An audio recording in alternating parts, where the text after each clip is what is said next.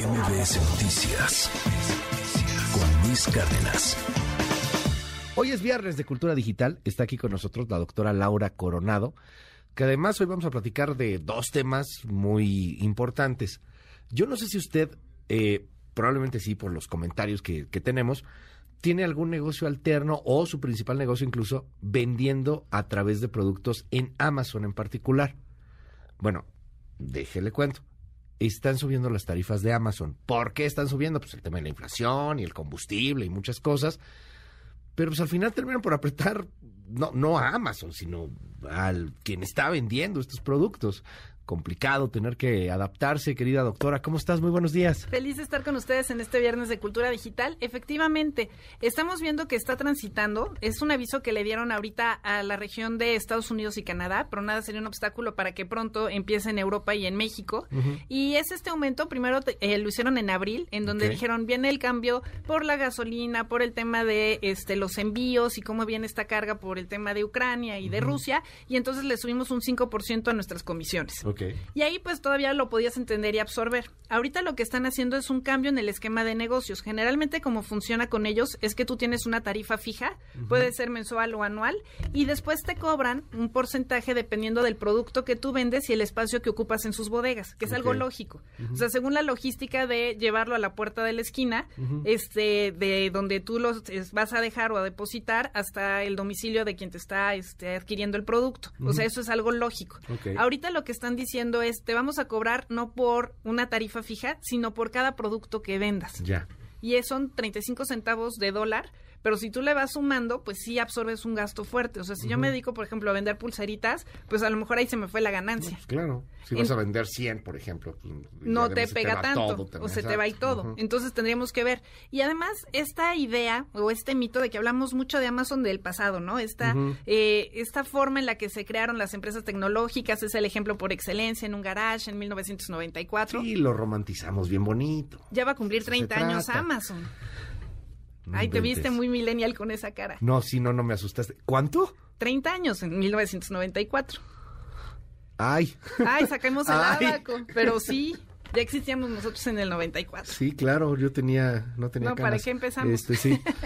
¿Va a cumplir 30 años Amazon? Sí, yo estaba en secundaria. Wow. Wow. Entonces, lo, o sea, lo romantizamos en este inicio eh, y, y bueno, hoy día ya es el gran gigante Amazon. Es otra cosa. lo romantizamos hacia el futuro. Es que ya van al espacio. Es que Ah, ven claro. los lanzamientos y Jeff Bezos y no hablamos Sí. del presente. Tenemos estos flashazos. Oye, es que no quieren que tengan este, ciertas prestaciones los trabajadores y vimos estos videos que se hicieron virales efectivamente en donde no los dejaban ni siquiera pues hacer sus necesidades porque tenían que ir cumpliendo con una serie de pasos logísticos. Eh, por otro lado, esta, fa- esta falta de sindicatos, ¿no? Esta falta de conciencia y por último, pues lo que dicen a sus accionistas. Dependiendo del mercado, la ganancia de Amazon en promedio es del 60%. Wow. Entonces, que te diga ahora que no puede absorber los gastos, me parece un tanto, pues, hipócrita o humillante para muchos vendedores. Vamos, por ejemplo, al sector, si tú quieres, de streaming, porque además Amazon es muy grande. Sí, claro. Aquí te va, va otro dato nada más así para, para darnos contexto. 32% del servicio de nube, o sea, de streaming, lo provee Amazon. O sea. Netflix le contrata a su vez a Amazon para poder tener almacenado todas las películas. Sus servidores. Exacto.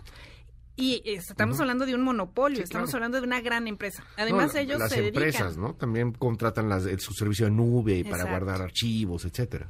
Eh, además se dedica a streaming, entonces produce películas. Claro. Y aquí hay una eh, frase de Jeff Bezos que me parece muy emblemática. Lo que dijo cuando empezaron a producir películas y contenidos es, si ganamos un globo de oro, esto nos sirve para vender zapatos. Claro, o sea, él lo ve como un todo y él lo que dice, yo soy intermediario. Este porcentaje de ganancias que ellos llegan a tener y esta eh, presencia que puede ser monopólica en ciertos sectores, pues ha quebrado y ha cambiado mucho el estilo de vida de muchas personas. Empezó vendiendo libros, ahora cuatro de cada diez libros en Estados Unidos se venden a través de Amazon. Ok. Si tú vas con una librería convencional en Estados Unidos, te dice, oye, yo quiero un margen de ganancia de un 20-30%. Claro. Amazon te está pidiendo el 40%. Wow. Pero si no estás ahí, no estás, no existes. Es un monopolio, a final de cuentas, como lo, como lo señalas. Y lo que llama la atención es que en un monstruo de este tamaño y, y no es ser comodinos, simplemente que pues deberían de apoyar un poco más a sus proveedores, ¿no? Deberían apoyar un poco más a los gente que está vendiendo ahí siendo el monstruo que representan. Porque al final lo que te está diciendo la empresa es que ellos no venden productos. Ellos lo que venden Sí, es es la información que tienen de clientes. Wow. ¿Hacia dónde va Amazon? Y ahí justo hicieron las pruebas esta semana hacia hacer Reels. Y entonces te ha pasado que te metes a Amazon, que es un fenómeno. Ya no buscas las cosas en Google, te Sí. metes a buscarla directo a Amazon. Sí. Y te dice, los compradores de este producto también se llevaron esto, esto y esto. Y empiezas a navegar y empiezas a ver otras ofertas y entonces tu carrito se va llenando, llenando, Sí, llenando. claro. Por lo menos en mi casa así pasa. Sí, bueno, a mí también. ¿No? pasa, O sea, compras otras cosas. Y sabe qué es lo que quieres y bueno, en fin. La tendencia de algunos productores es que te ponen un video para que veas realmente cómo es físicamente. En la editorial en España, este, de 12 óperas, por ejemplo, me pidieron que hicieran no una contraportada, sino un video explicando por qué comprar el libro. Ok. Entonces creo que es una tendencia. Ahora lo que van a hacer ellos es a través de Reels. O sea, tú te metes y vas a ver videos cortos de productos y a partir de ahí le das clic para subirlo a tu carrito. Mucho más ágil, mucho más rápido, en lugar de ir a las valoraciones o a las opiniones de ¿Como otros TikTok? usuarios. Igualito a TikTok. O sea, ¿va a ser un TikTok de Amazon? Sí, de ventas. Un TikTok para vender. Yo ya caí en uno de TikTok que me vendieron unas playeras espantosas.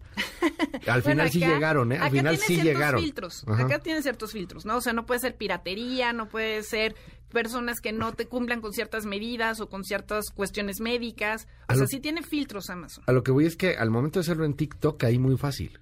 Claro. Porque además se ve bonito y el video y todo.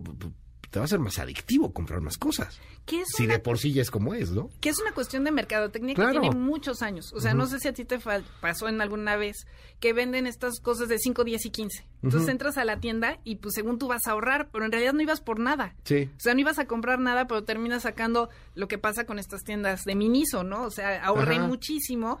O, o las famosas de one dólar, ¿no? Exacto. Waldos era, ¿no? No sé si, si Sigue- si sigue continúa. Waldos. Sí, sigue Waldos, ¿no? Y es de 20 pesos, una cosa por el estilo, Exacto, ¿no? y sales y te sientes multimillonario, Sí, ¿no? claro. Porque dices, compré muchas cosas que a lo mejor no necesitaba, y yo no digo que no sean útiles. Claro. Pero en el momento, pues es esta reacción inmediata. No, pues Ahora cuesta 20 imagínatelo pesos, desde sí, tu casa. Vamos a hacerlo, ¿no? Y, pero en una especie de reel está cañón. Y ahí va el consejo. Un consejo es que no compremos en línea hasta después de 24 horas de haberlo puesto en nuestro carrito. O sea, veo la, Mm, el vestido azul padrísimo, no sé qué, lo quiero, lo necesito tal, lo agrego al carrito, me espero al día siguiente y digo, sí, sí lo quiero o no lo quiero, para no hacer estas compras inmediatas. Claro. Y otro tip para las personas que venden en Amazon, una de dos, o ir pensando si efectivamente aguanta tu negocio absorber este tipo de aumentos en las tarifas. Que en o- México todavía no se da, también No. hay que aclararlo. o sea, ahorita es México, este, ah, perdón, es Unidos y Estados. Unidos y Canadá, empieza el 15 de octubre y termina, según ellos, por la venta navideña en los primeros días de enero. Entonces dicen, como vamos a tener más gastos de logística, más ventas y tal, nos estamos preparando, viene el Black Friday y entonces más. les vamos a cobrar más, porque no queremos perder, ¿ok? Sí, claro. Y por otro lado, eh, ver Sí, que pierda efectivamente el, pues, que pierda el vendedor de Amazon, ¿no? si quieres seguir Pero Amazon vendiendo. no. Ajá. Sí, ¿no? claro, sí, se entiende. Y eh, el otro tip sería diversificarnos. Oye, ¿qué tanto vendo en Amazon? ¿Qué tanto me conviene otra plataforma como Mercado Libre? Otras plataformas u otras páginas como grupos de Facebook, como grupos de WhatsApp. O sea, ver qué tanto puedo vender o no. Es que y no qué hay- tanto sí es mi escaparate. Hay otra, o sea, Mercado Libre. otra.